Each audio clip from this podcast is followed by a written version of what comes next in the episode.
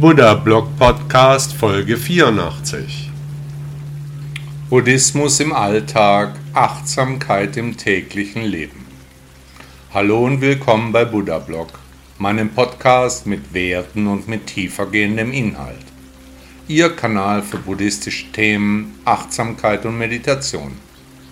Ich bin Shaolin Rainer und ich freue mich sehr, dass Sie da sind. Von Ende August bis Mitte Ende September bin ich im Urlaub, sodass ich für eine Weile die Podcasts vom PC sprechen lasse. Ich hoffe auf Ihr Verständnis, ich brauche eine Zeit etwas Ruhe.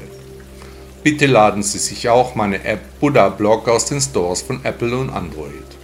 Viel Freude beim maschinengelesenen Podcast.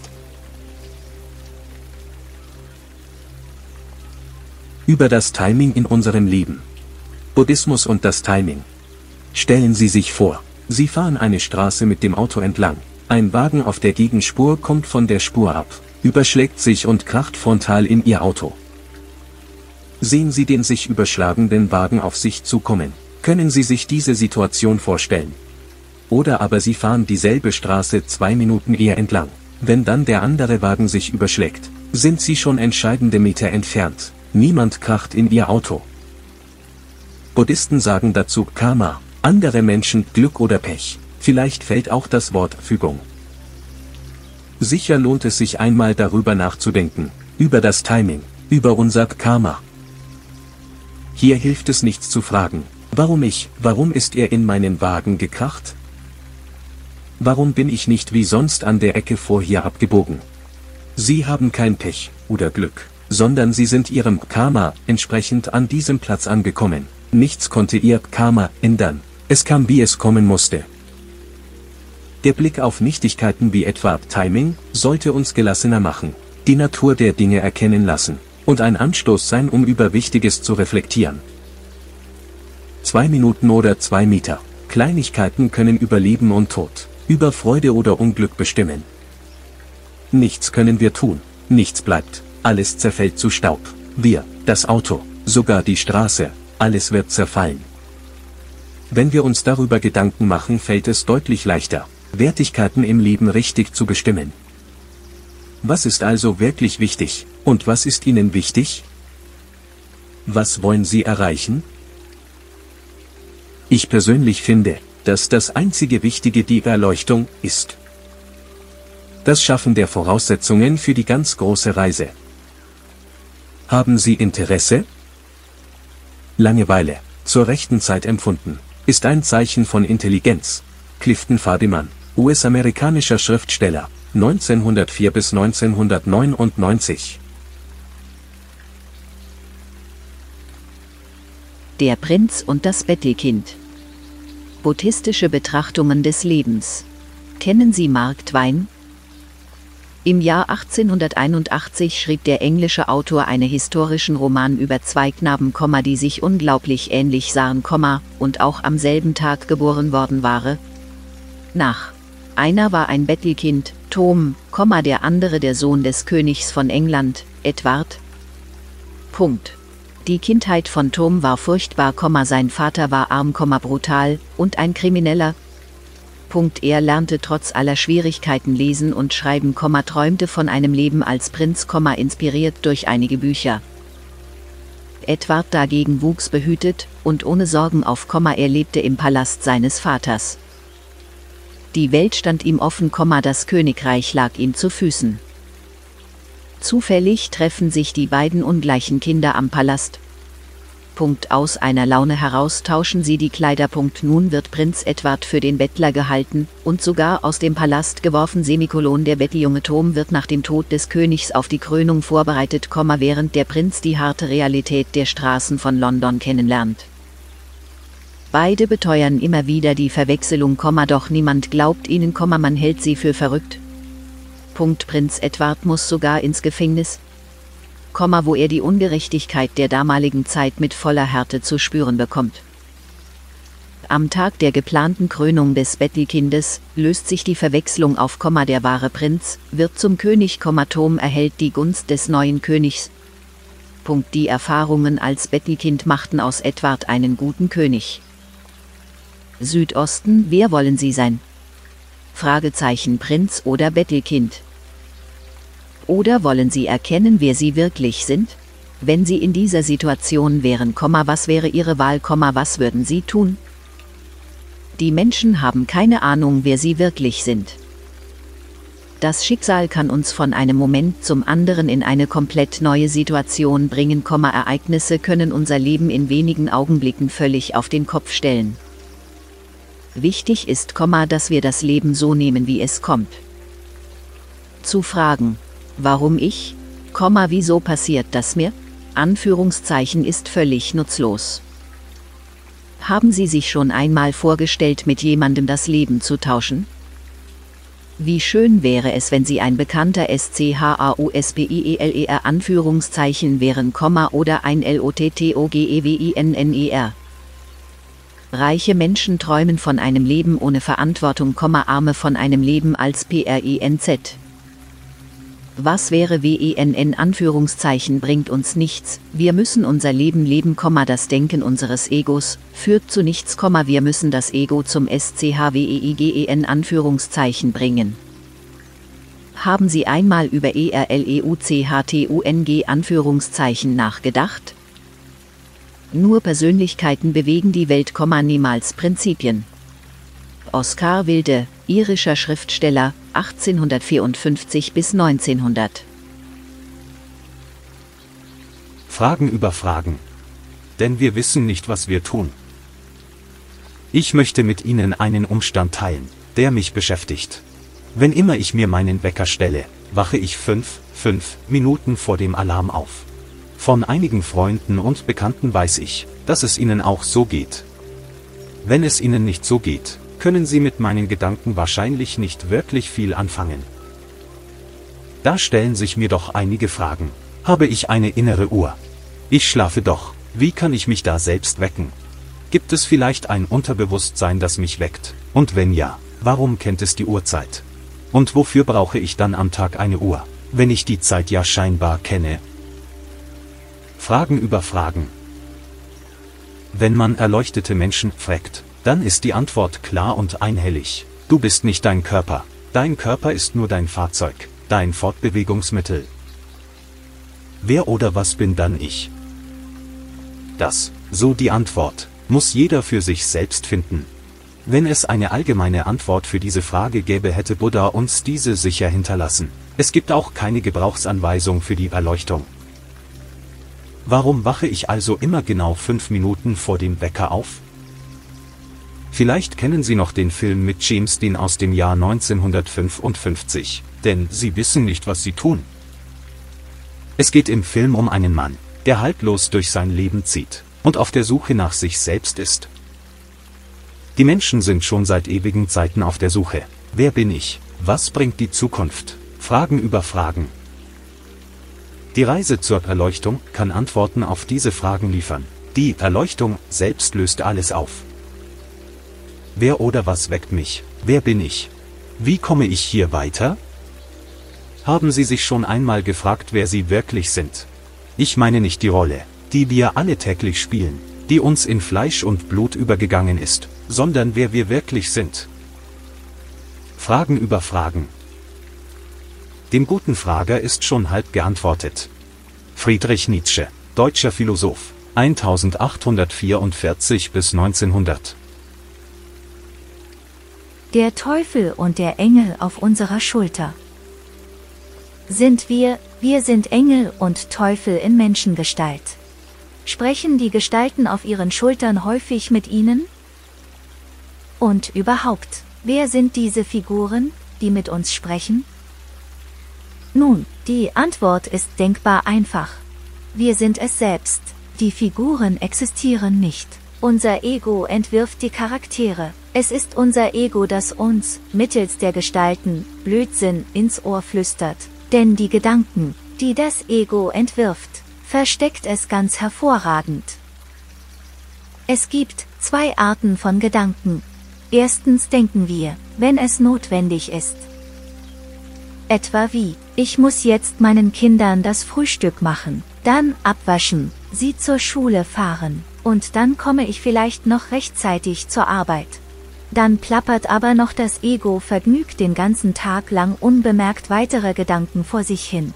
Manchmal nützliche Sachen. Meist aber kompletten Unsinn. Um zur Ruhe zu kommen und vielleicht die Reise zur Erleuchtung zu beginnen, müssen wir das Ego disziplinieren, in den Griff bekommen. Das Ego ist unser Diener. Wir sind der Meister unseres Egos, nicht umgekehrt.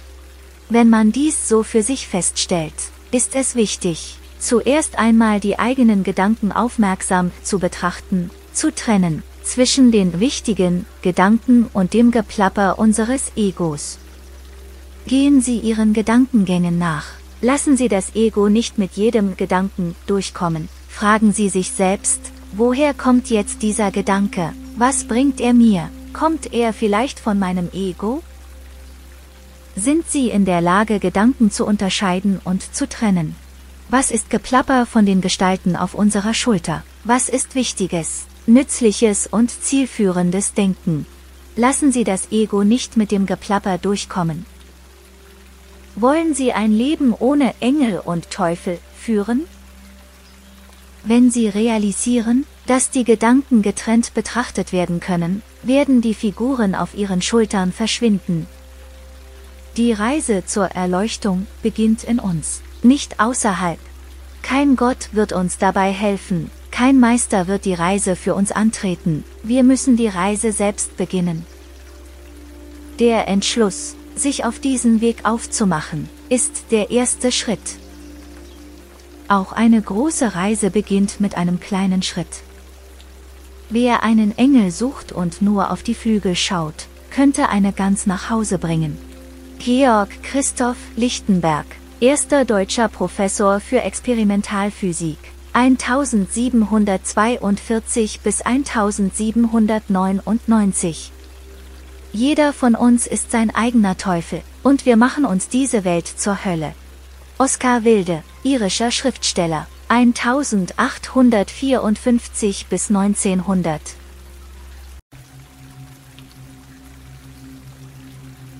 Wenn du den Buddha triffst, was fragst du ihn? Die Menschen beten zu Gott, zu den Propheten, zu Buddha. Sie bitten um dies, sie wünschen sich das, sie erflehen jenes, im Laufe der Zeit wechseln die Wünsche. Gerade bei Amazon noch schnell das so ersehnte neue Spielzeug gekauft, das man unbedingt haben musste. Schon wünscht man sich etwas anderes. Ich wünsche mir eine schöne Frau, einen netten Mann, einen tollen Job, Gesundheit, Glück, Erfolg, was auch immer. Kaum habe ich etwas erreicht, wünsche oder begehre ich etwas Neues. Ständig wollen wir etwas, immer mehr, Immer werden wir unzufriedener, wenn wir es schon wieder nicht erhalten. Und selbst, wenn ich es dann erhalte, will ich etwas anderes haben. Nie sind wir zufrieden. Die Unzufriedenheit ist sozusagen vorprogrammiert. Was wäre, wenn ich die Chance bekommen würde, Buddha persönlich zu treffen, ihn etwas zu fragen? Was möchte ich wirklich wissen? Welche Frage liegt mir am Herzen? Oder welcher Wunsch? Wenn wir eine Frage immer wieder stellen, uns mit ihr intensiv beschäftigen, sie beleuchten, das für und wieder abwägen, vielleicht die Frage an sich etwas anders stellen. Wir erkennen dann, dass die Frage bereits die Antwort beinhaltet. So auch mit unseren Wünschen.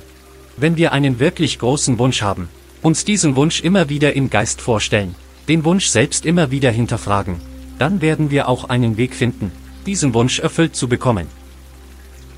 Doch was ist eine wichtige Frage, was ist ein wichtiger Wunsch? Was ist überhaupt wichtig in unserem Leben? Wissen wir das? Oder lassen wir uns nur von momentanen Bedürfnissen und Launen treiben? Sind wir zu wirklich wichtigen Erkenntnissen überhaupt befähigt? Wollen wir einmal diesen Gedanken durchspielen? Sie stellen sich eine Frage vor, die Sie Buddha stellen würden. Nur so für sich, Sie müssen auch niemandem davon erzählen.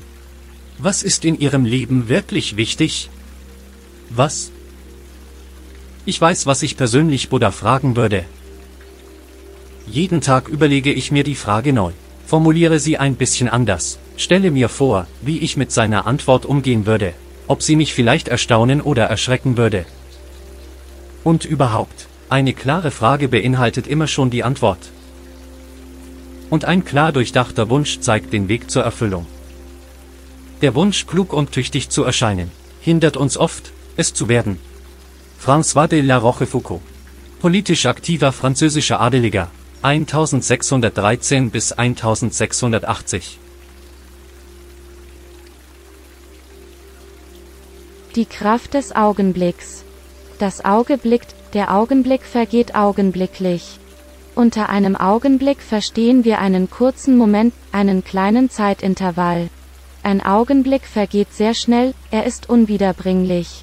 Er hat Kraft, jeder Augenblick ist anders, keiner ist vergleichbar, wenn er ungenutzt verstreicht, bleibt er für immer verloren. Die Stärke jedes Augenblicks können wir auch manchmal fühlen, wir empfinden die Energie des Moments, positiv und auch negativ.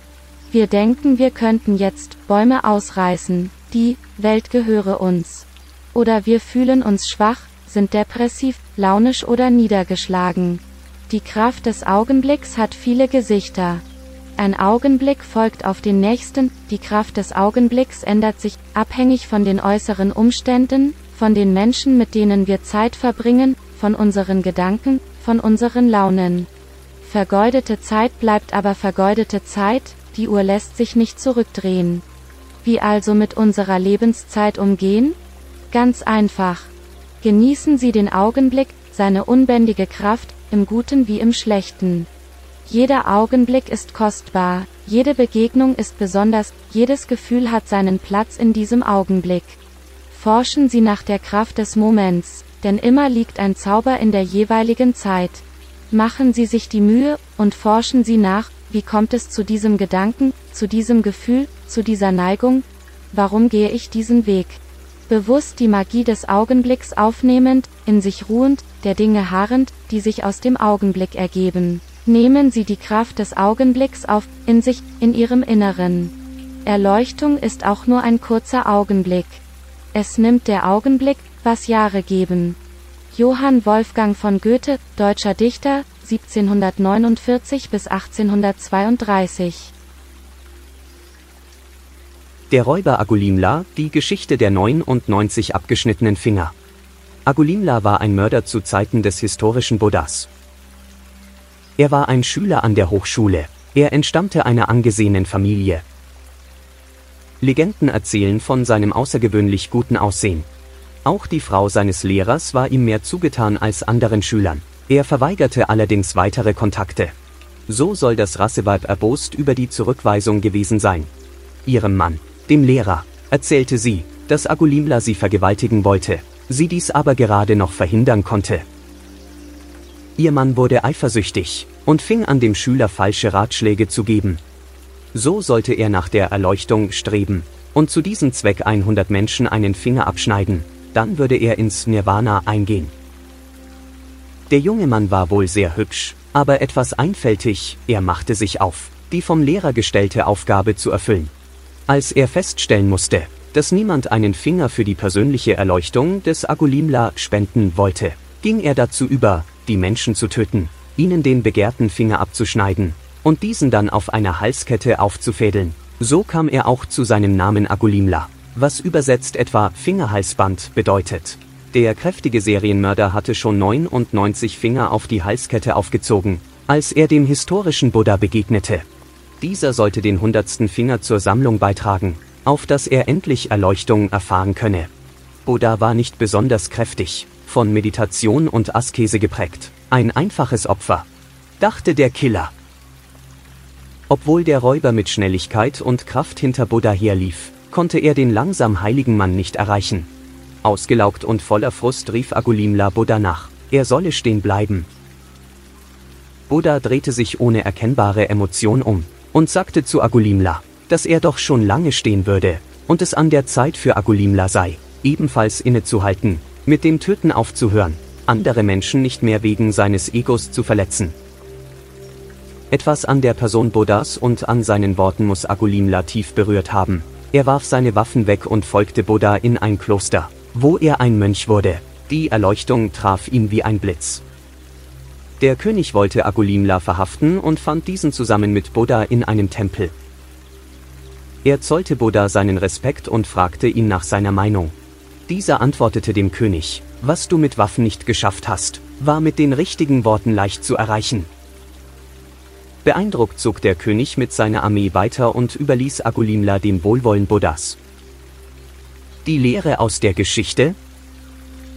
Selbst extreme Umstände können überwunden werden, Menschen können sich ändern, am richtigen Vorbild kann man wachsen. Gestern ist nicht heute, was morgen sein wird, wissen wir nicht. Im Augenblick liegt die Kraft, wem wir begegnen, welche Umstände uns beeinflussen. Auch unser Karma hält jede Menge Überraschungen bereit. Sind Sie dem Buddha schon begegnet? Die Geschichte lehrt die Menschen, dass die Geschichte die Menschen nichts lehrt. Mahatma Gandhi, indischer Rechtsanwalt, 1869 bis 1948. Zeichne mir ein Schaf. Wer kennt den Satz? Richtig, er stammt aus Der kleine Prinz von Antoine de Saint-Exupéry, erschienen zur Zeit des Zweiten Weltkriegs. Ich kann das Buch sehr empfehlen. Es handelt kritisch von der Bewertung von Äußerlichkeiten anstatt von menschlichen Werten, eine deutliche Kritik am Verfall der damaligen Sitten, ähnliche Probleme wie heutzutage eben auch. Hier wird von einem kleinen Jungen berichtet, der von einem Asteroiden stammt. Da nur er den Himmelskörper bewohnt, mit einer Rose, die er so sehr liebt, reiste er auf die Planeten in der Umgebung, wo er weitere, ebenfalls einsame, Menschen trifft, die in ihrem Egoismus auf sich bezogen leben und ihre Probleme mit sich tragen, wichtige Werte schon sehr lange verloren haben. Als er dann auf die Erde kommt, trifft der Junge zuerst eine Schlange, die ihn beißen will, dann einen Fuchs, der ihm die Welt erklärt. Dabei fallen Sätze von wahrer Größe, wie dieser. Du bist zeitlebens für das verantwortlich, was du dir vertraut gemacht hast. Ja, als Buddhist muss man sich ebenfalls überlegen, ob man sich jemanden oder etwas vertraut macht, aus der Entscheidung dies oder jenes mein eigen zu nennen erwächst deutliche Verantwortung, unabhängig vom persönlichen Karma.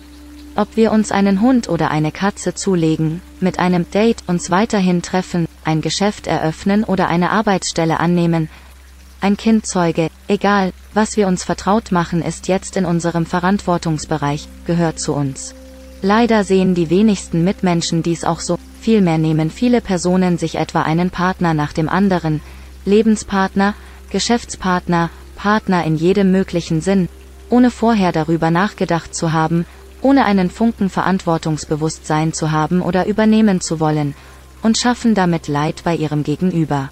Sie konsumieren Menschen oder Dinge, ohne Anstand und Werte, einfach ohne weiterzudenken, ohne an die möglichen Folgen auch nur eine Überlegung zu verwenden. Wenn ich irgendeine Beziehung eingehe, also in mein Wort gehe, dann habe ich mir das genau überlegt, nicht einfach nur aus Langeweile auch das noch mitgenommen. Ich habe dann den Anstand auch Nein zu sagen, wenn ich weiß, dass diese Situation nicht für mich ist, nur meiner Ablenkung dienen würde, keine Substanz und keinen Wert in meinem Leben hat. Es bedarf einer gewissen Größe, um Nein zu sagen, einer inneren Festigkeit. Aber wenn ich etwas oder jemanden nicht in meinem Leben will, keine Verantwortung übernehmen kann oder möchte, dann muss ich Nein sagen, da ein falsches Jahr oftmals in einem Desaster enden wird, klein oder groß zeigt die Zeit. Der Satz von Saint-Exupéry hat mich sehr geprägt, unbewusst habe ich lange danach gehandelt, erst viel später wurde mir die Tragweite seiner Worte bewusst, zeitlebens für das verantwortlich, was ich mir vertraut gemacht habe. Allerdings ist meine Verhaltensweise keine Einbahnstraße. Als studierter Jurist sehe ich das Vertrautmachen als eine Art von gegenseitigem Vertrag an. Wenn nun mein Vertragspartner die Vertrauensvereinbarung bricht, kann ich den Vertrag auch kündigen, dann bin ich von meinem Wort entbunden. Aber sonst steht der Vertrag. Wie sehr würde ich mir wünschen, dass mehr Menschen den kleinen Prinzen lesen, verstehen und danach handeln. Wie im Buddhismus. Rechtes Sehen, rechtes Erkennen, rechtes Sprechen und rechtes Handeln. Nach einer Weile erkennt der kleine Prinz die auf Äußerlichkeiten fixierte Welt und kehrt zu seiner Rose auf seinem Planeten zurück. Das Leben ist eine Reise. Nimm nicht zu viel Gepäck mit. Billy Idol, britischer Rockmusiker, geboren 1955. Hat Ihnen der maschinengelesene Podcast gefallen? Danke, dass Sie Buddha Blog hören. Ist Ihnen aufgefallen, dass hier keine Werbung läuft, dass Sie nicht mit Konsumbotschaften überhäuft werden? Möchten Sie dem Autor dieses Blogs für seine Arbeit mit einer Spende danken? Unterstützen Sie mich. Beteiligen Sie sich an den umfangreichen Kosten dieser Publikation. Tausend Dank.